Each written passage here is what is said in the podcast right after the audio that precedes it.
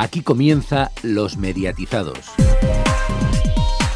Bienvenidos al programa número 152 de Los Mediatizados. Muy buenas, Rubén. Muy buenas, Cuervo. Es un programa muy especial y no solo porque sea el último de la temporada, sino porque es lo mejor de los dos especiales que hemos hecho esta semana. Si los queréis escuchar íntegros, podéis buscar en iBox los mediatizados emisiones especiales. Sí, porque hagamos temporada por todo lo grande. Hemos tenido dos especiales esta temporada. En primer lugar, el lunes tuvimos un especial sobre los derechos del fútbol. Sobre los derechos de la liga es en España entre las temporadas 2019-2020 a la 2021-2022. Y el miércoles fue el EGM y tuvimos como siempre nuestro habitual especial en, duración extendida para analizar todos los datos de la radio. En esta hora vamos a escuchar lo mejor de los dos especiales. Pues dale a la cinta, cuervo. ¿Cuál es el galimatías que se va a liar con los derechos del fútbol? ¿Quién se lleva los paquetes y no son los de Papá Noel? Muy buenas noches a todos. En primer lugar, decir que el aumento ha sido el aumento del, del precio por el que pagan los operadores por el fútbol ha sido de un 15%. Eso sí, te vas a esperar mucho más, te vas a esperar aumentarlo en un 47% de un concurso a otro. Una locura. Al final ha sido el precio, el aumento del precio de un 15%, que no está nada mal.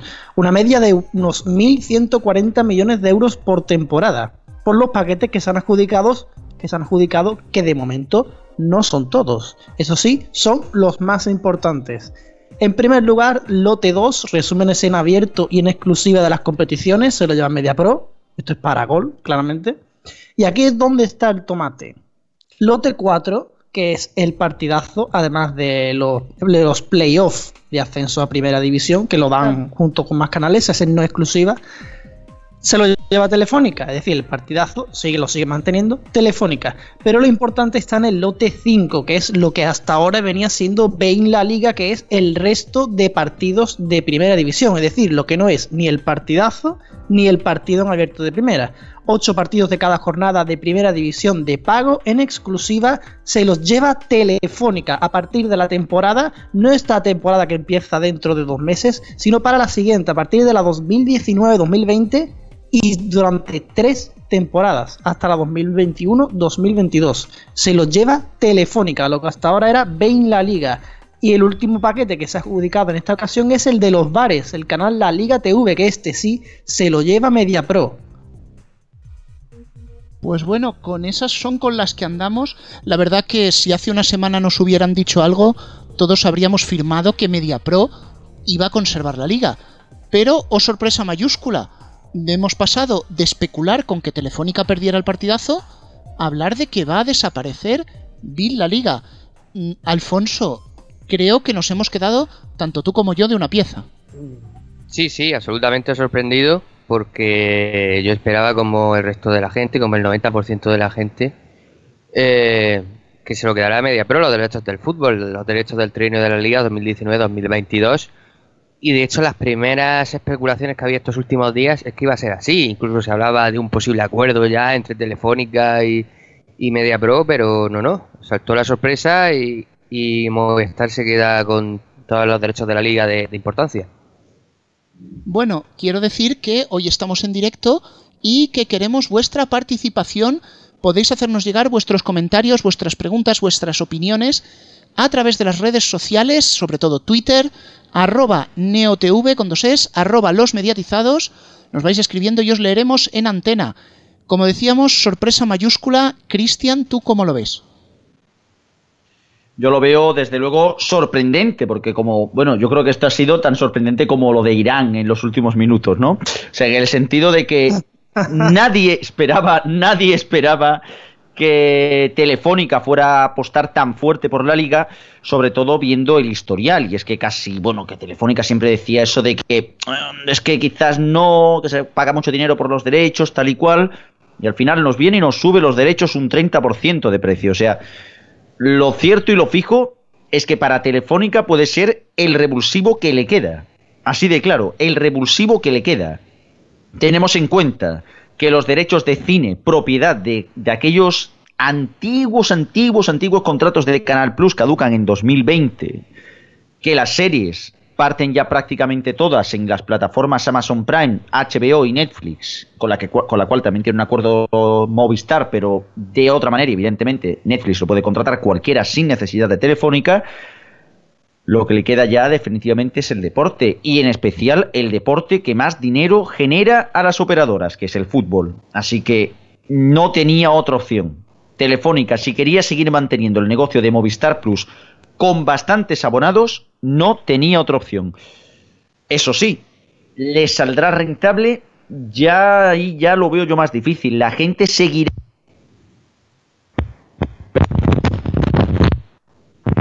Momento, Bueno, parece, ahora, parece que tenemos Que ahí estoy, un que problema. estoy como el micro de Alfonso. Eh, la Te- pregunta Tenemos que, revisar esto ya, lo de los micros, un día, ¿eh? Sí, sí, los micros están pidiendo ya vacaciones. Es que ya la fecha en la que estamos. Eso, luego nos Eh, vendremos en julio aquí al estudio a revisar los cables porque si no...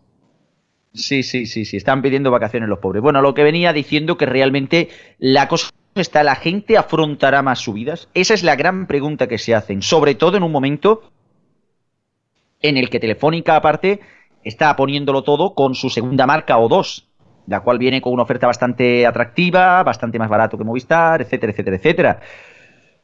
Va a ser interesante ver cómo van a afrontar este pago, que es una millonada, una mil millonada, concretamente, eh, para, bueno, para más o menos poder equilibrar las cuentas en España. Veamos. Una pequeña aclaración antes de que entre Antonio. Según la fuente que se consulte, el acuerdo oscilaría, según leemos, por ejemplo, en El Economista, 2.940 millones de euros. Sin embargo, el español habla de 3.421 millones. Mm, no sé exactamente a qué viene esta diferencia de cifras. Lo vamos a intentar averiguar. Antonio, adelante.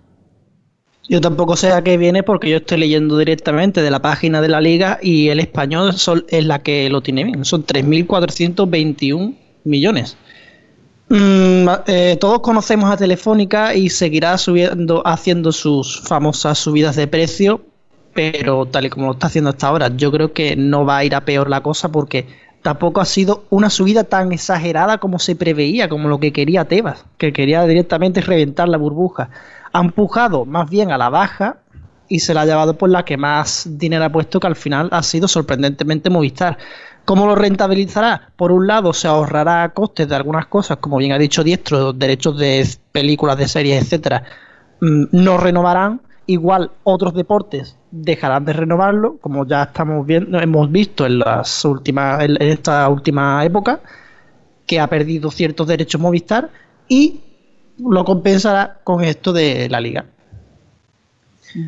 Hombre, sí es cierto que, que se ha agarrado, como diría Cristian, al último clavo ardiendo telefónica, pero también es cierto eh, que es el- un clavo muy, muy, muy importante, porque los derechos del fútbol y sobre todo, eh, yo diría que los derechos de la liga tienen eh, una, una importancia eh, muy grande en España para que la gente se abone a una, platafo- a una plataforma. Eh, sí que es verdad, como también dice Antonio, que esto puede llevar consigo primero subidas de, precio de Telefónica, de Movistar, y por otro lado pérdida de otros derechos. Pero bueno, mm, eh, Movistar estaba de capa caída los últimos meses, incluso los últimos años, y algo tenía que hacer para venirse arriba. Incluso la cosa, bueno, yo parto de que ya teníamos una burbuja con el precio de los derechos del fútbol, por supuesto. Pero dentro de que tenemos una burbuja, por lo menos esa burbuja no ha aumentado. O sea que es una cosa, entre comillas, llevadera. Eh, y también me sorprende, como estáis diciendo todos, eh, que realmente no se haya subido demasiado el precio de los derechos del fútbol. No porque crea que puedan ser rentables un aumento de precio, sino porque venimos de una época en que no paran de aumentar los derechos del fútbol y recordemos que se acaban de vender hace unos meses, bueno, hace ya un año mejor dicho, los derechos de la Liga de Campeones para el trienio 2018-2021 por un precio bastante superior al que se estaba pagando hasta ese momento. Bueno, quería yo hacer también algunas puntualizaciones. Y es que se habla de las posibles subidas. Yo sí que creo que las va a haber. Pero vamos, que las subidas ya se han convertido en, en una constante en Movistar, por desgracia. Y es que nos falta una pieza en este puzzle para realmente evaluar las subidas. La Champions, que se está rumoreando que sí que va a tener un subidón, subidón, que ni que se hubieran tomado un trip, y vamos. Desde luego, sí que Telefónica está intentando sacar dinero hace muy poquito, y lo comentábamos en el programa, Vodafone se quedaba con los derechos de cine, con los derechos de series, además también en bajo demanda, en videoclub, en multidispositivo. Los que llevamos de cerca la información de, de Vodafone nos hemos quedado un poco picuetos porque decíamos, qué raro que Telefónica esté tan dadivosa.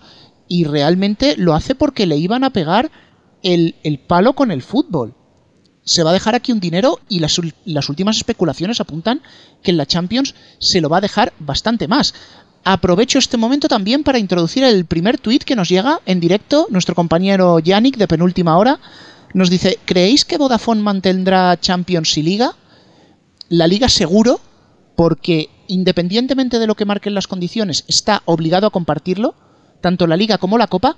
La Champions, ojo, no está obligada a compartirla. Vodafone sí podría en ese caso perder la Champions. Y Cristian. Bueno, la cosa está, precisamente hablábamos de los partidos, pero aquí hay un factor que a lo mejor, bueno, pues no sé si lo habéis comentado, si lo teníais en mente. ¿Y si cero diera el partidazo? Eso es un clásico. Llevamos, llevamos hablando de eso uf, un montón de tiempo, pero. ¿Quién dice es que, que ahora, es que ahora puede ser, ¿eh? Es que ahora puede ser. Bueno, pero no habría motivo anteriormente tampoco para no hacerlo. Es decir, eh, Movistar lo podía haber hecho también antes. Para no compartirlo. Bueno, sí. Compartir sí, canal. Claro, es que ahí está la cosa, que hay una diferencia, es que antes tenía que compartirlo, ahora ya no. Es que compar- comparte toda la liga y ese se lo queda para él para en exclusiva, yo solo. Exacto. Podría ser. Es que yo no lo veo mala opción y aparte sería un sería una digamos así sería una una forma muy interesante de incentivar las altas a Movistar Plus, porque al fin y al cabo cero no deja de ser el canal de entrada a los servicios de Movistar y ahí pues igual se ofrece la NBA, se han ofrecido las finales estos años, se ofrecen los post y los pre de, de la Fórmula 1 y de, la, y de las motos. Yo creo que sería un detalle magnífico, o sea, sería un detalle magnífico y sería, más que un detalle magnífico, una forma muy interesante de vender publicidad, porque Telefónica no creo que, rentab- no creo que rentabilice todo el dinero que se va a gastar solo con, con vender los derechos. O sea, algo más hay que sacar. Y desde luego, unos datos de audiencia altos incre- e incrementan el precio de la publicidad sobre el canal. Y si la publicidad sobre el canal la vendes tú, hombre, pues una cosa lleva a otra y al final sí que le puede salir a cuenta el dar un partido a la semana. Eh, pues sí, veremos a ver a ver qué ocurre, porque ahora mismo todo son especulaciones, pero desde luego que como nos ha dejado tan sorprendida esta decisión, eh, también nos preguntaban por aquí si esto puede influir de cara al futuro en el también en, lo- en compartir derechos eh, MediaPro, la, la Liga de Campeones en este caso con Movistar.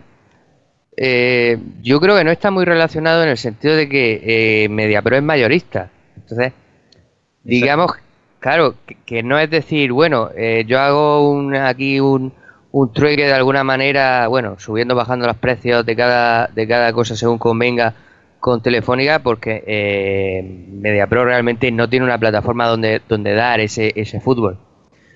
Eh, por, tanto, no creo que tenga que ver. No, yo no creo, yo no creo tampoco que, que tenga nada que ver. Lo que sí que ahora MediaPro pues podrá vengarse poniéndolo más, poniéndole más caro los precios de la Champions, pero bueno, tampoco es una cosa que sea del todo, del todo mm, creíble, mm, verdadera. O sea, no sabemos, realmente no se sabe qué va a ocurrir. Lo que sí que es cierto es que también hay que, hay que poner en, hay que poner ahí en práctica, hay que poner aquí sobre la mesa un detalle, es que MediaPro decía que este iba a ser el último concurso por los derechos de la liga al que se iba a presentar. Lo ha perdido, sí, pero también es verdad que MediaPro no es que estuviera con muchos ánimos de seguir eh, jugando a ver quién, quién podía más, ¿no? Así que bueno, la cosa está en que ya Telefónica, vamos a ver si no le pasa lo mismo que le ha pasado con las motos y la Fórmula 1 y se vuelve a comer los derechos con patatas. No lo creo, pero bueno, nunca se sabe. Mm, Yo estoy más en la línea de, Diestro que los va a vender pero más caros. Va a intentar sacarle más dinero a Movistar con eso de que, que tú vas a tenerlo la siguiente temporada pero para esta pasa por caja. Y claro, la cosa está ahí en que MediaPro no es una, no tiene una plataforma propia. Aunque todos conocemos Connect, pero eso no es una plataforma. Plataforma hablamos de que no solo por internet, sino Movistar, Vodafone, Orange, ¿no? Concretamente, Ismael decía que puede afectar en algo que se pueda seguir viendo la Champions Movistar esta temporada. Pues eso hay que aclararlo.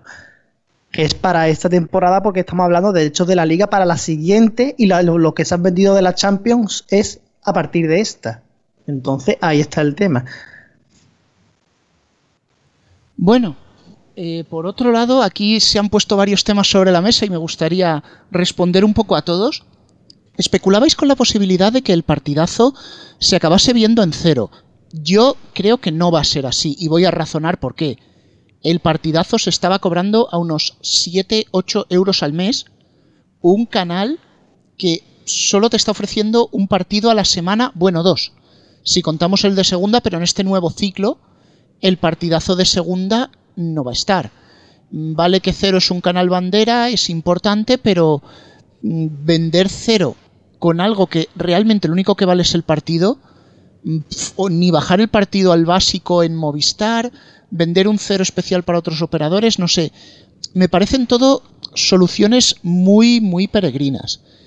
Respecto a las ventas que se hablaba de que Telefónica tendrá que vender, recordemos que por ley está obligada a vender la liga, más cara o más barata, pero tiene que vender la liga. Yo creo que el indicador y la línea roja de que Movistar está realmente mal vendría si empieza a compartir la Champions porque no está obligada.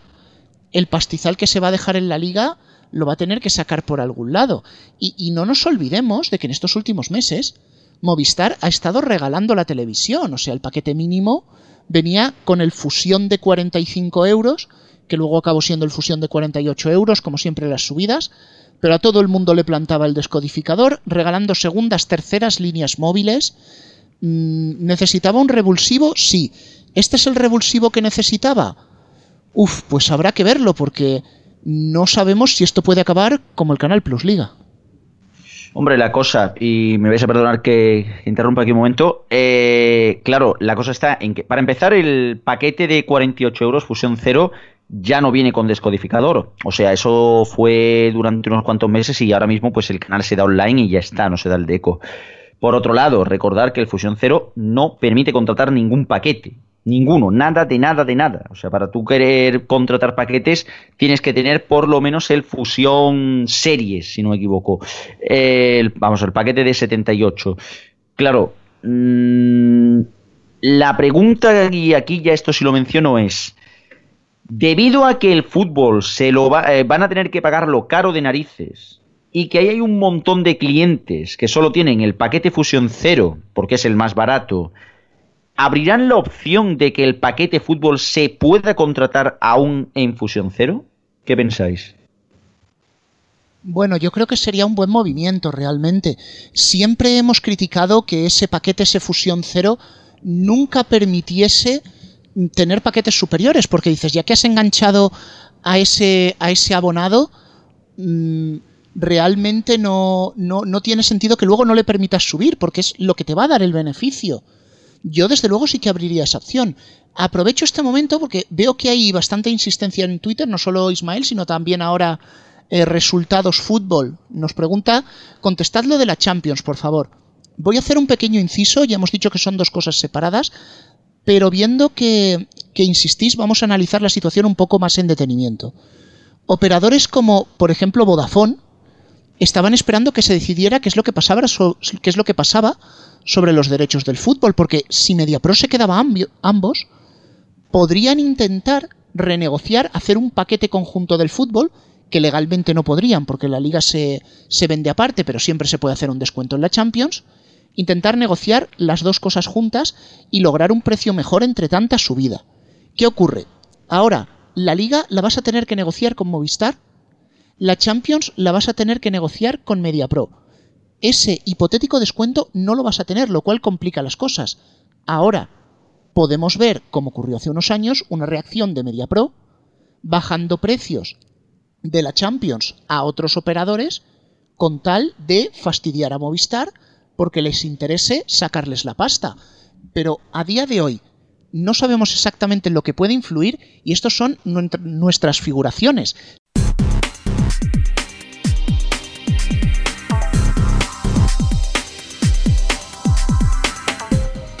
Muy buenas tardes mediatizados, arranca aquí el especial del EGM. Muy buenas a todos, bienvenidos al especial del EGM, bienvenidos a los mediatizados. Eh, vamos a comenzar como siempre con los titulares de la jornada, no sin antes vamos a saludar a todo, el, a todo el equipo que va a hacer posible hoy este programa. En primer lugar Rubén, que ya ha saludado. Muy buenas tardes, que estoy aquí un poco rebufo tenemos a nuestra estrella Radio Chips. Muy buenas. Hola, ¿qué tal? Estrella poca. También, como siempre, nuestro compañero habitual Alfonso. Muy buenas. Muy buenas. Y se une un EGM más, Palaciego. Muy buenas. Buenas a todos, mediatizados. Con todos ustedes, Antonio Cuervo, vamos con los titulares de esta segunda ola del EGM del 2018. Bajadas generalizadas en la radio que pierde un total de 739.000 oyentes, un 3% menos respecto a abril. 552.000 oyentes pierde la radio generalista, mientras que la radio musical se deja 260.000. Bueno, las generalistas, bajada de las cuatro grandes, se desploman después del efecto Cataluña, la cadena SER sigue líder, baja 147.000 oyentes en una sola oleada y mantiene por poco la barrera de los 4 millones de oyentes. No bajaba de los 4 millones 100.000 desde la segunda oleada de 2011 y anteriormente hay que irse, ojo al dato, al año 2001. Pac, Alfonso. Pues eh, una bajadita no era nada, dos bajaditas no son nada, pero hay que decir que aunque haya bajado toda la radio en general, pues eh, si comparamos con hace un año, la SER ha perdido un 7% de audiencia, con lo cual, bueno, esto sí que ya empieza a ser un poco preocupante. Vale que está enmarcado en una bajada general, pero a lo mejor, a lo mejor hay que ir mirando alguna cosilla. Eh, sí, desde luego la temporada de la SER ha sido mala, porque más en un año con mucha política, como hemos hablado en más de una, eh, más de una ocasión, eh, resulta que la SER ha ido de bajada en bajada. Así que veremos eh, si los rumores hasta ahora eran fuertes de que podría haber cambios la temporada que viene. Supongo que ahora los rumores aumentarán. Y bueno, si hablamos de tortazo en la SER, el tortazo con mayúsculas se lo ha llevado la cadena Cope. Pierde desde invierno 223.000 oyentes y se queda en 2.686.000 seguidores. Aumenta en casi 100.000 la distancia con la SER y se reduce en 150.000 su ventaja sobre Onda Cero. Pac, vienen de subidas buenas, pero esto ha sido un correctivo. Sí, ha sido un correctivo, pero al final lo que, lo que ha hecho ha sido volver a donde estaban hace un año.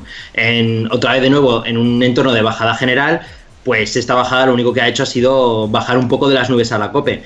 Pero si comparamos con hace un año, pues la verdad es que la bajadilla es casi, bueno, es muy pequeña, es menos del 1%, con lo cual bueno, es una bajada casi sin importancia. No, no, yo opino lo mismo. Ha sido una buena temporada para la COPE. bueno, en realidad están haciendo unos buenos años últimamente y esto no deja de ser un detalle dentro de una situación general muy buena. Pues pasamos a la cadena de A3 Media, Onda Cero. Es la generalista que menos cae, que hasta cierto punto es un premio, pierde 94.000 oyentes, pero queda por debajo del listón de los 2 millones. Pac, ¿nos merecemos esta radio? Queda debajo de, de la barrera psicológica de los 2 millones, pero si comparamos de nuevo con hace un año, porque claro, comparar este GM con, con el resto de emisoras de, que han bajado también, pues la verdad es que tampoco podemos ver muy bien la diferencia. Pero si comparamos con hace un año, que es lo único que podemos ver donde suben y donde bajan, pues ha subido más de un 2%, con lo cual, pues esta bajada vale, sí es una bajada, pero al final, si se miran con respecto a hace un año, pues no está tan mal. Hombre, veremos a ver cómo, eh, por qué camino anda Onda Cero, porque si bien decíamos, la SEA lleva una tendencia general a la baja, la COPE en general al alza, aunque haya bajado ahora, Onda Cero está haciendo subidas y bajadas. Y veremos a ver en qué queda, cómo sigue esta, esta línea continua, si hacia arriba o hacia abajo. Ya veremos en, en el próximo GM. Y no nos olvidamos de Radio Nacional, la radio pública. pierde también 127.000 oyentes y se queda exactamente en el mismo dato de hace dos oleadas. La pública toca techo, toca suelo y parece que se bandea entre los 1,3 y 1,5 millones de oyentes. Lo que era un sueño hace tiempo y tiempo, porque hace tiempo eh, Radio Nacional estaba que no superaba el millón, millón cien, bueno, ahora supera, digamos que va camino del millón y medio. Eh, si comparamos con hace un, año, pues eh, ha subido casi un 3%, con lo cual, bueno, en un EGM de bajada, pues ni tan mal, la verdad. Sí, efectivamente. Lo que pasa es que con Radio Nacional me pasa un poco como con, la, con Onda Cero, que no se sube, si sube, si baja, hasta qué dirección va. Luego tendremos siempre la incógnita con un cambio de gobierno de si habrá cambio la temporada que viene Radio Nacional y todo empezará otra vez de cero, en cierta manera. O sea que Radio Nacional también es otra incógnita de cara al futuro. Pues si hay una franja importante en la radio son los matinales y hablamos de los de las cuatro grandes. Todos desploman sus audiencias y empezamos a saber. Hoy por hoy pierde 214.000 oyentes, su peor dato en 7 años. Herrera en Cope baja 215.000 y se queda por debajo de los 2 millones. Más de uno pierde 195.000, ojo que esto duele. Y las mañanas de Radio Nacional baja 105.000 y pierde la cota del millón. Por franjas, todas caen, pero quienes se llevan la más gorda, no, perdón, los que mejor resisten, Tony Garrido y la segunda franja de Herrera de 10 a 13. Pac, ahora sí. Bueno, eh, Tony se lleva. Tony se lleva guarrazo, hay que decir.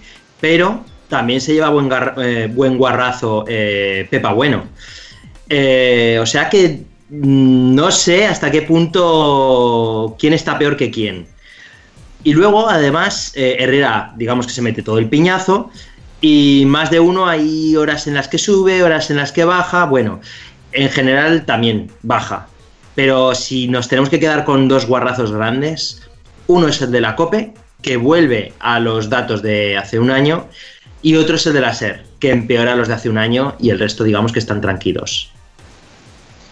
Sí, yo creo que Herrera un poco es síntoma de lo que le ha pasado a la COPE. Es decir, viene de muy, muy arriba y es cierto que la bajada es importante, pero viniendo de tan arriba tampoco me parece que sea una cosa tan destacada. Incluso lo normal es que en, algún otro EGM pues vuelva a subir otro poquitín. Eh, lo del hoy por hoy desde luego es destacable.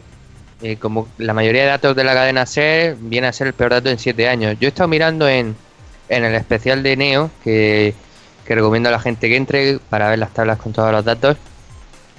Y si vemos la tendencia en el último año, EGM eh, Pepa, o sea, Tony Garrido es cierto que se ha ido dejando audiencia, pero Pepa Bueno es que se ha dejado mucha audiencia en este año. Ha sido Pepa Bueno la que más me, audiencia ha bajado. No ocurre así, por ejemplo, en más de uno, donde más o menos las bajadas y las subidas del último año han ido a la par entre eh, entre Alsina y, Juan Ramón Lucas, por mucho que uno tenga mejor prensa que otro. Pues bueno, pues saltamos ahora hacia las tardes. Bajada moderada de la ventana que consigue su peor dato desde el segundo EGM de 2011 y ha llovido en general desde que el programa dura 4 horas. Subidas moderadas de Julia Otero, que también hay que decir que es su mejor dato en 5 años, y de Ciudadano García. La gran caída llega en la tarde de Cope que baja 135.000 y se queda por debajo de los 400.000 oyentes. En las noches, bajada generalizada con hora 25 perdiendo el listón del millón, la brújula cede parte de lo ganado en el anterior EGM, la linterna baja también de 8 a 11 y media y su diferencia con el 24 horas de Radio Nacional se reduce a 140.000 oyentes. El programa de la emisora pública sigue creciendo, se va acercando ahí poquito a poquito al medio millón. Ojo porque mm, la ventana ha hecho un dato, ha hecho un dato malo. Eh, de hecho, la primera hora de, la ventana tiene casi casi la misma audiencia que, Julia. Están ahí, ahí. Y hay que decir que el Ciudadano García ha ido ganando adeptos la primera hora, que siempre ha sido su hora más fuerte. Incluso hay que decir que esa primera hora el, programa más escuchado es el de Ciudadano García por muy poco. O sea que digamos que empiezan la, la tarde las tres a la vez, pero de repente se dispara Julia. Y lo raro es Expósito, que iba como muy hacia arriba tirando de la... Eh, bueno, digamos que propulsado por la cadena, pero ahora digamos que por las tardes no está haciendo no muy buenos datos y ahora cuando pase a la linterna, no sé, eh, le han puesto en plan estrella rutilante, pero yo no tengo mucha confianza en que vaya a tener muchos mejores eh, datos que, los que estaba haciendo Colmenarejo. Hombre, con que mantenga los datos de, Colmenarejo ya, ya, sería, porque la linterna hacía años que no vivía años tan buenos. Eh, datos tan buenos, mejor dicho.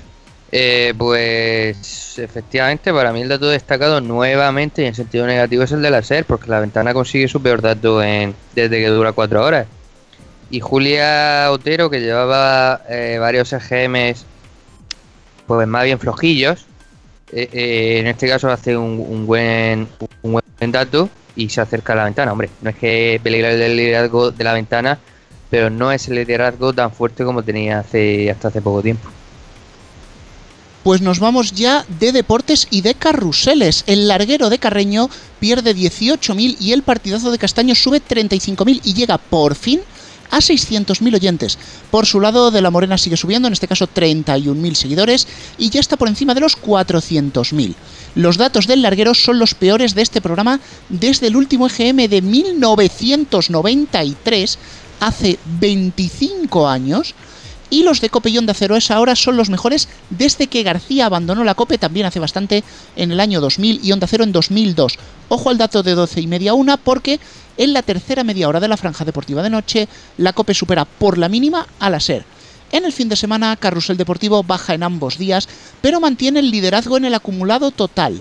Tiempo de juego sube el sábado, tablero deportivo sube los domingos y Onda Cero los dos días. Si nos centramos en el sábado, tiempo de juego de Cope es líder de 18 a 22 horas y los domingos de 16 a 23. Incluso al principio de la tarde del domingo, Radio Estadio de Onda Cero también llega a superar a Carrusel. Unos datos un poquito locos, como corresponde a este EGM, que sale un poquito más bajo de lo normal. Lo que pasa que, bueno, volvemos a ver que los carruseles están empatados y poco más que decir a eso, porque si miramos el horario, pues bien, unas horas gana Carrusel, otras gana tiempo de juego. Eh, ambos lideran, pero a la baja, por, como toda la radio en general. Y eh, en cuanto a la noche, eh, lo, de, lo Larguero es bastante preocupante, porque el francino del deporte está, está en horas muy bajas yo es que siempre he tenido muy poca confianza en toda esta gente que hace tele y luego además hace radio así como quien tal cosa. Y eh, es bastante importante comentar que el transistor, que de la Morena, a pesar de que está haciendo unos datos mucho más bajos de lo que ellos mismos esperaban, lo cierto es que desde que empezó está subiendo poco, muy poco a poco, pero ha subido en todas las oleadas que ha estado. Pues eh, fijaos, a mí lo que yo que he estado mirando antes los récords que hemos puesto en el guion de, pues del el, el larguero en el caso negativo, que ya hemos comentado otras veces porque el larguero ya lleva varios estudios de bajada, el transistor y el partidazo de Cope en el sentido positivo de su vida.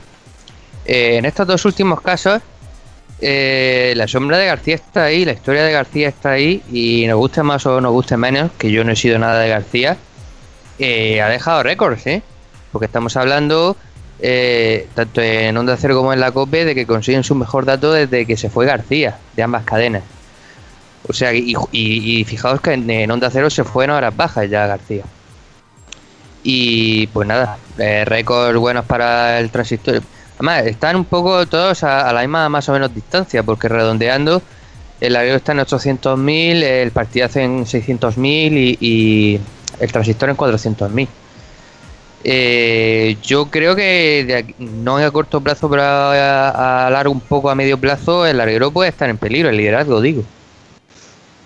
en, un par de años o tres, eh, depende de cómo estuviera el tema, no te digo que no pudiera, no sé si eh, peligrar, pero que por lo menos los dos programas hicieran audiencias muy parecidas, eso sí. Bueno, pues ahora sí, vamos a los fines de semana, pero el no deporte. También ha habido una bajada generalizada de oyentes, a vivir que son dos días, lidera con 1.642.000 los sábados y 1.541.000 los domingos. Peores datos, otra vez tenemos que volver hacia atrás, desde el segundo y tercer EGM de 2011 respectivamente. Tampoco es un buen EGM para No es un día cualquiera, matinal de Radio Nacional, que los domingos registra su peor dato desde el segundo EGM de 2009. Pero para dato malo, malo, malo, el de Jaime Cantizano los sábados, que con 422.000 oyentes consigue el peor dato de ese día para Onda Cero desde al menos 2007. Sí, pero no nos flipemos mucho con estos datos porque ya sabéis que los fines de semana la cosa baila muchísimo. Y Gemio, nuestra querida amiga, compañera, admirada Gemio, eh, hacía unas gomas impresionantes los fines de semana. Eh, y bueno, eh, hacía algunas veces un fin de semana que bajaba a, a 450.000 oyentes y de repente el siguiente subía a 800.000 y entonces salía en todos los sitios diciendo hemos doblado la audiencia, hemos doblado la audiencia y estaba muy contenta. Claro, la habías doblado porque tenías una mierda de audiencia en realidad. O sea que bueno, eh, estas gomas de fines de semana, en fin, eh, son comentables, pero al final el orden de el orden de los programas no ha cambiado mucho. Aquí se demuestra lo fan que es, es Paco de, de, de Isabel Gemio. Hombre, los referentes. sí, sí, sí, entre ella y Cárdenas. Bueno, pues sí, poco lo que tú decías, los fines de semana son una locura. Lo único que me ha llamado la atención, aunque la serie es verdad que en general está muy, muy, muy a la baja, pero me ha llamado un poco la atención el dato de, de Del Pino. Y efectivamente, yo no le daría mucha importancia al dato de, de Cantizano de los sábados, porque fíjate, los sábados baja la audiencia a la mitad, pero los domingos, sin embargo, la sube un poquitín con respecto a la que tenía Isabel Gemio, con lo cual, pues, pues no hay que hacerles mucho caso y ver un poco la trayectoria que tiene a partir de ahora. ¿Y dónde están los datos en verde de este EGM? Pues en las generalistas más pequeñas y en las informativas. Es Radio consigue 446.000 oyentes, su segundo mejor dato de su historia. Radio 5 sube también 296.000 después del récord negativo. Radio Intereconomía sube un poquito a 29.000 y su hermana Radio Inter clava los 14.000 oyentes. Por cierto, Radio Marca Radio Deportiva, después de varios datos malos, por fin sube a 438.000 oyentes. Manda narices que eh, Radio Marca, que ha estado dando unos datos penosos, eh, EGM tras EGM, que parecía que se estaban muriendo, llega un EGM de bajada total y sube. no sé si será que estaban preparando el mundial y la gente se ha puesto radiomarca a ver si decían cosas del mundial o yo qué sé, pero es súper raro esto de que haya subido justo en un EGM de bajada que esperábamos que, vamos, que, que se la metiera, pero fuerte. Y eh, la radio de Federico en realidad ha dado un dato muy parecido a los que venía haciendo. Lo que pasa que, claro, si todos están de bajada y de repente tú subes, pues bueno, eh, está bastante bien. Eh, lo que pasa es que no llega al medio millón pero estar siempre por encima de 400.000, pues eh, siempre es un dato bueno para Federico, que, normalmente ronda entre los 300 y pico y los 400 y pico. No sé si alguna vez llegará al medio millón. Bueno, sí, pero bueno, en general buen dato para Es Radio, para lo que pueda aspirar, porque tampoco puede aspirar mucho más.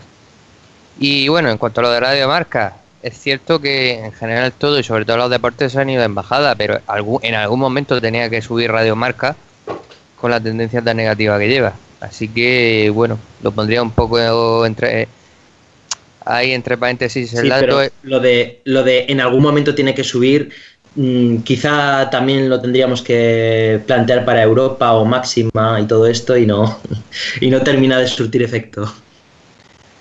Ya, ya, ya, pero bueno, aún así, eh, conforme está la cadena, bajo mínimos, desde hace mucho tiempo, incluso me parece que bastante audiencia tiene.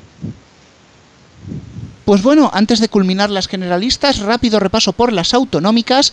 Cataluña parece que se relaja el Prusés y RACU no baja 80.000 oyentes, pero roza los 900.000 superados si miramos el dato estatal. Cataluña Radio, por su parte, baja 83.000, se queda por encima de los 600.000 diarios, aguanta ese listón. Y dos gomas inversas, Canal Sur pierde todo el rebote del anterior EGM y vuelve a 274.000 y Radio Galega recupera todo lo perdido y se sitúa en los 157.000. Supongo que estamos dejando para el final el mejor dato del año y, Y bueno, eh, la verdad es que no terminaba yo de saber cuándo terminaría el rollo del procesismo. Pero parece que ya empieza a relajar eh, la historia, con lo cual, bueno, tanto RACU como Cataluña Radio están descansando un pelín. No sé si dentro de un tiempo a lo mejor vuelven a tener eh, otro subidón. Lo que pasa que, claro, eh, son subidones a costa de, que se líe parda, así que no sé hasta qué punto eh, alguna vez volveremos a, ver a Raku rozando el millón de oyentes. sí, bueno, en algún momento tenían que relajarse, como habéis dicho en titulares, las cadenas catalanas. Y bueno, yo sí quería comentar, porque veo que, que no lo haremos después, bueno, lo haremos en tertulia, pero hay que dar el dato de Onda Madrid, que esta vez sí ha triunfado, señores. A ver, pero es que os estabais, perdona que te diga, os estabais muriendo de ganas de dar el dato de Onda Madrid. No habéis querido esperar a Tertulia, que os conozco. Efectivamente. Es que para una vez que le va bien a la cadena, bueno, le va bien. Bueno, le va bien. sois, sois increíbles, vamos. Ha subido, hombre, ha subido un, yo qué sé, un 150%, algo así, ¿no? Eh, bueno, yo quería decir solamente lo de Canal Sur Radio. La verdad es que el nivel está muy bajo. Sé que hay, reorganización de organigramas y que están intentando arreglar las cosas, pero mientras que Canal Fiesta sea la que siga tirando del carro, yo creo que ni Canal Sur, ni mucho menos el de información, que eso dará para otro tema, van a hacer muchas cosas. Canal Flamenco ya ni, ni se entera. Pero Canal Sur Radio, tras la reforma esta que dicho de organigrama, hace falta arreglarla de cabo a rabo. Pues sí, y vamos ahora con las musicales. Las grandes musicales del país están en caída. Los 40 sigue siendo la reina de este bloque con 2,8 millones de oyentes, pero bajando 125.000 seguidores diarios desde abril. Qué fuerte. Eh, en un EGM tan tan de bajada, en realidad bajar, que, la, que los 40 bajen, eh, yo que sé, ahora un 4%, pues, chico, tampoco es tanto. Y si miramos con hace un año, pues ha bajado un 2%. Dado lo que estaba bajando últimamente, tampoco es tanto. Quizá eh, podemos decir que ya ha dejado de mm, bajar hasta los infiernos. Lo que no sé, y eso Rubén sabrá más, es si es a costa de em, rejuvenecer la cadena o todo lo contrario. Pues Pac, me voy a reservar el análisis largo para tertulia, pero te voy a decir que ni sí ni no, sino todo lo contrario. Yendo al dato en concreto, pues recogida de beneficios después de una subida Mm, no despampanante, pero sí buena para 40, pues bueno, ahora se modera el dato, con lo cual se estabiliza. Ni tan mal. Caída similar nos encontramos en la cadena 100, la musical de COPC, 112.000 seguidores y pierde la cota de los 2 millones. Ojo. Es que cadena 100 parecía, de hecho todas han puesto a copiar un poco Cadena 100 y de repente Cadena 100 es como que se está desinflando, parecía que iba a tirar otra vez hacia arriba y se ha desinflado un poquitín y parecía que iban a dar caza a los 40 y bueno, parece que no que la cosa no va a terminar como todos esperábamos. Realmente no me esperaba esta caída de cadena 100, no solo la caída en sí, sino la cifra de caída más de 100.000 realmente aquí sí han tenido que sonar alarmas en cope porque lo anterior, yo digo, esto es una goma fijo, pues va a ser que la goma no, no era, que lo que bajaron lo bajaron de verdad y que hay nervios en cope. No habrá virus, caer a 100. Bueno, la caída de la 100, la distancia de cadena dial, que aún así obtiene su peor dato desde el EGM del 2011, desde el primer EGM de 2011 pierde solo, entre comillas, 52.000 oyentes. Se mantiene por encima de los 2,1 millones. Pero como cadena 100 eh, ha hecho el Monger, pues nada, eh, se queda ahí como segunda y además es muy divertido porque en la SER lo han dicho casi a bombo y platillo, en plan, eh, seguimos siendo los segundos, seguimos siendo los segundos. Parecía que había un poquito de, miedo con, este dato y bueno, digamos que mm, conservan el segundo, el segundo puesto a base de que el resto lo está haciendo peor. Realmente Cadena Dial viene de un cambio muy grande de un año a esta parte de la fórmula que tenía a principios de 2017. Los cambios en el EGM sabes que los pagas y creo que ya los han pagado bastante caros.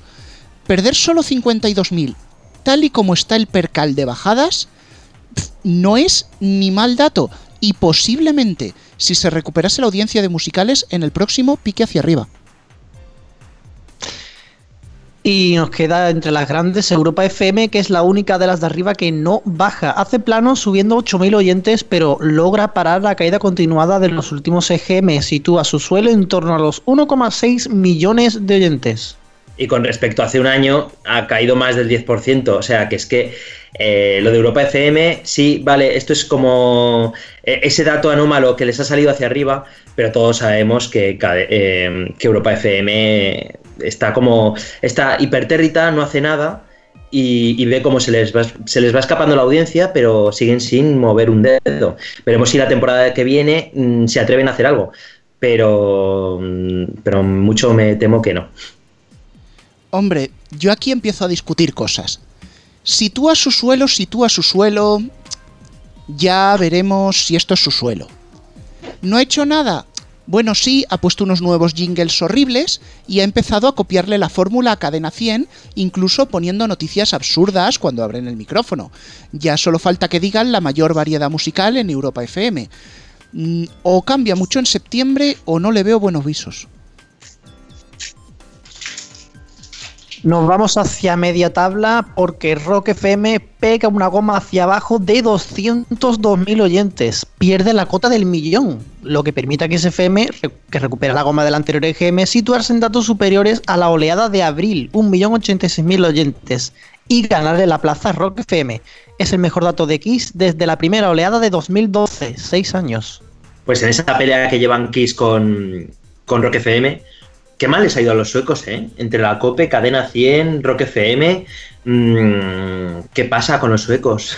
Decidme, ¿qué es lo que pasa? Bueno, eh, fíjate, fíjate, Pac, que hasta a ti se te ha olvidado Megastar. O sea, ¿cómo, cómo se acordarán en COPE?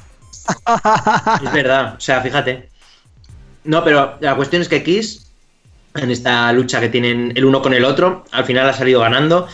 Y veremos si es, eh, porque recordad que el último EGM fue un poco malo y sin embargo ahora han vuelto a pasar del millón de oyentes. Veremos si esto se conserva o no. Pero vamos, de momento hacía muchos años que no tenían eh, tanta audiencia.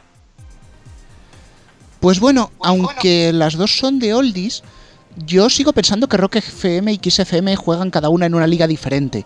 Es muy difícil que un oyente de rock pase a Kiss y viceversa. Yendo ya con esto, Rock FM, pues nada, agosto huele a goma que tira para atrás, recuperará en noviembre y saldrá una nota de prensa fenomenal. Kiss FM, fíjate, recupera, se impone la lógica, aunque yo no la veía subiendo tanto, y se enmarca en la subida generalizada de las emisoras de Oldies. Bueno, yo resaltar dos cosas. En primer lugar, si os fijáis, la anterior oleada con esta, Rock FM ha, marcado la misma cifra que XFM en la anterior oleada, 976.000.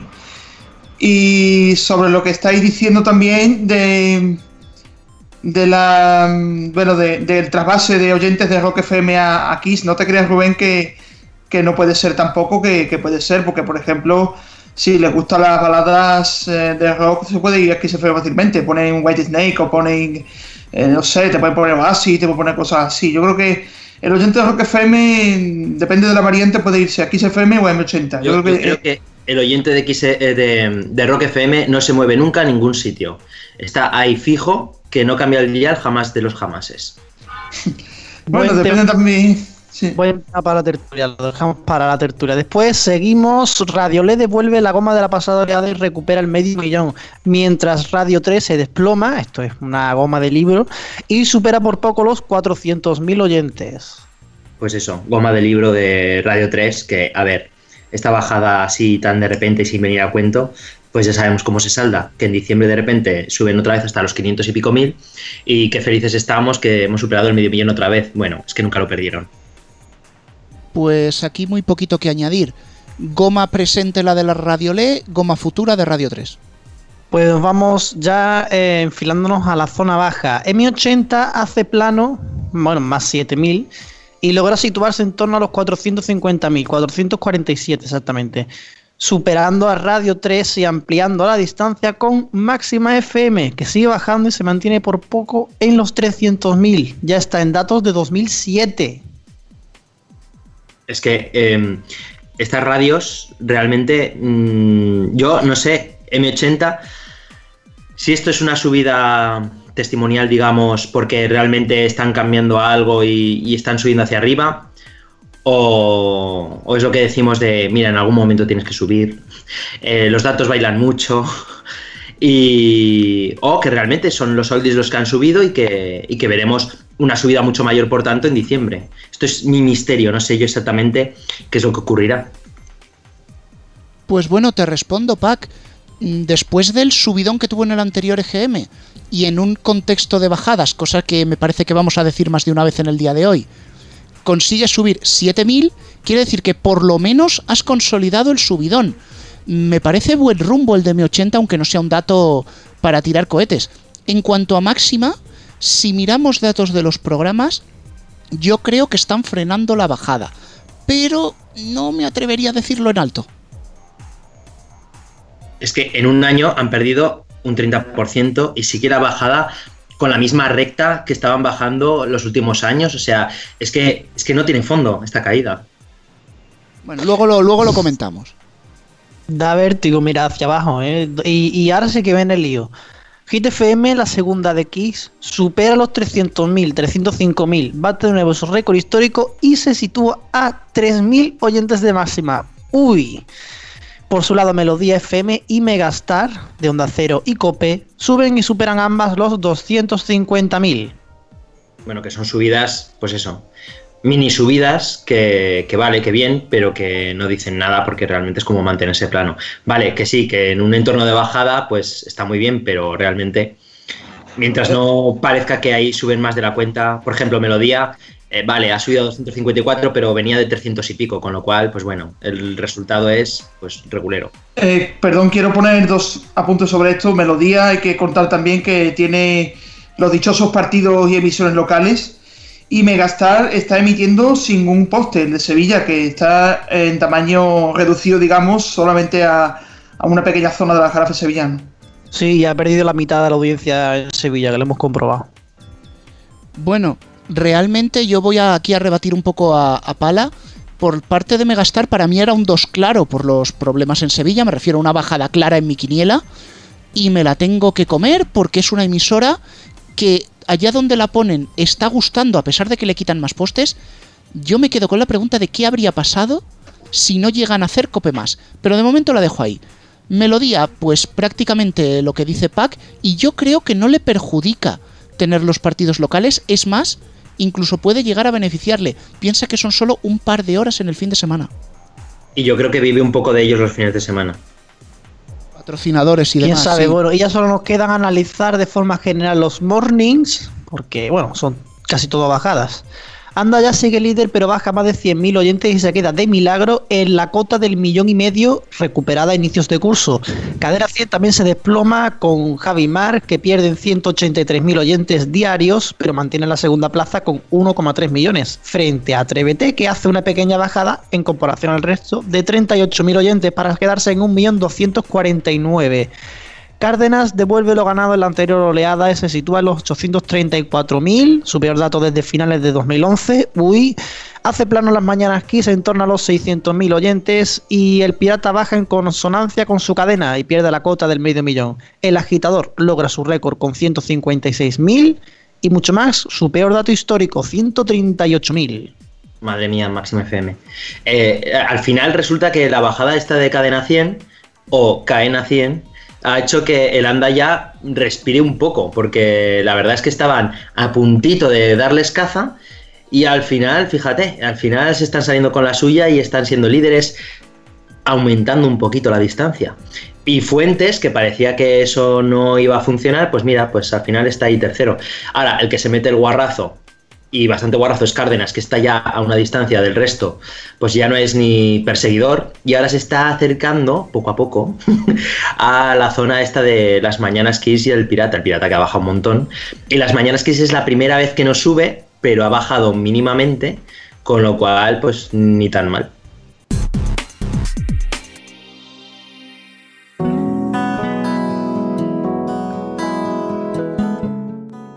Bueno, Rubén, estamos acabando el especial del EGM y el último programa de la temporada. Pues sí, Cuervo, Pala, Alfonso, hemos llegado al final, hemos llegado vivos, porque no sabéis aquí en cabina lo que ha sido técnicamente el programa. Sí, estamos asados. Bueno, no solo, no solo asaos, dicen que caerse está permitido, pero hay que levantarse, y nuestro programa se ha caído y ha levantado eh, literalmente. Ay, ay, más de uno nos hemos caído del Skype también. ¿eh? Eso es, eso es lo que pasa cuando no estás en el estudio y tienes que estar por, entrar por Skype. Ya no te quedan más huevos. Pues bueno, esto se nos acaba, chavales. Pues sí, ha sido una temporada intensa como siempre, con muchos cambios. Y ya veremos qué ocurre la temporada que viene, que esperamos acompañaros. Che, che, che, che, no, cuidado con la temporada que viene. No adelantemos. No adelantemos, no adelantemos. Bueno, bueno, ya se verá, ya se verá. Sorpresa. Bueno, siempre ¿Quién se mercadea, se mercadea mucho en, el- en la radio y hoy ya que estamos con el EGM, se mercadea mucho con esto de decir, y llegará el programa con muchas sorpresas y a lo mejor son dos secciones. Pero no, no, no, esta vez decimos sorpresas y va en serio. Eh, pues sí. Y ya veremos si podemos también acompañaros, por lo menos en un programa cuando llegue el Festival de Vitoria, que suele ser nuestro arranque de temporada, como, como saben nuestros oyentes. Sí, será la primera semana de septiembre, me imagino, como siempre. ¿eh? Sí, sí, ya está confirmado que es la primera semana de septiembre. Vale, estaremos allí. Pues algunos esperamos estar. Algunos sé que estarán, otros esperamos estar y ya veremos. Uy, cómo en flotante lo ha dejado Alfonso ahí. Diez intrigas. años, por, por cierto, decimos festival ya de, de Vitoria, de televisión de Vitoria. Bueno, pues hay una cosa que... Otro dato, espérate, espérate, otro dato que siempre se acuerda Alfonso. ¿Qué EGM es este para, para nosotros? ¿Cuánto EGM llevamos? Bueno, desde que Garrobo, Peña y yo empezamos en frecuencia digital, el vigésimo sexto. Eh, ya con los mediatizados y frecuencia digital radio ya tendría que restar. Pues es muy fácil porque empezamos en julio de 2013, o sea que este sería a 3 EGMs por año el número 16. Pues fíjate, madre mía ya. Hombre, tú llevas Sí, la cuenta, tú llevas la cuenta de los escritos, yo llevo lo de la radio, que empecé aquí desde el principio. Y, y ya está, con esto terminamos la temporada, así que gracias por escucharnos. Muchas gracias a todos por haber estado ahí, a todas las emisoras que nos han emitido durante esta temporada en especial, porque ha sido la novedad esta temporada. Radio 4G, ahí dábamos su dato del EGM 45.000 oyentes. Sí. Y gracias a todo el equipo del programa por haberlo hecho posible una temporada más. Y las músicas del programa, las sintonías son Creative Commons. Si queréis saber cómo se llaman, solo tenéis que mirar la descripción del podcast en iVoox. Y venga, un mensajito de cada uno de todos vosotros. Alfonso, por ejemplo. Bueno, yo en primer lugar, en todo el mensaje general, quería darle las gracias a Francisco Garrobo, que ha sido fundamental para todo el especial de GM que se ha hecho hoy tanto en Neo como en redes sociales. Ha estado Eh, toda la mañana y parte de la tarde encargado de la web y las redes sociales. Ha sido gracias a él. Eso sí. Y en general, pues, exactamente, y en general, pues nada, un placer, por supuesto, estar una temporada más con vosotros y espero seguir aquí al pie del cañón la temporada que viene. Un Cuervo. abrazo a todos. Cuervo. Pues eso, eh, esperamos seguir mm, más tiempo aquí con vosotros. eh, estar atentos ahí por si acaso. Y si volvemos, igual es con, hay con sorpresa. Uy, uy, uy. Este ya, ya estáis dejando caer unas cuantas. Pala, tus 30 segundos. Bueno, yo estoy muy contento de nuevo de haber estado aquí en el EGM. Esta, esta oleada ha estado más participativa, sin lugar a dudas. Y nada, agradecer como siempre a los oyentes que habéis estado ahí, a, mi- a los agradecimientos a los compañeros que habéis estado oyéndome en el sello histórico. Y el, el- el año que viene, en la nueva temporada, pues intentaremos estar más, si cabe, y con nuevos proyectos y nuevas ideas. Pues sí, nuevos proyectos, nuevas ideas. Igual que lo hacen las emisoras grandes, nosotros también hemos pensado ya en la temporada que viene. No voy a dejar como la expresión inglesa que el gato se salga de la bolsa, no voy a soltar nada. Pero bueno, nos escucharemos, no tardando mucho, disfrutar de la playita, disfrutar del verano. Chicos, un placer, antes de que nos pisen las horarias.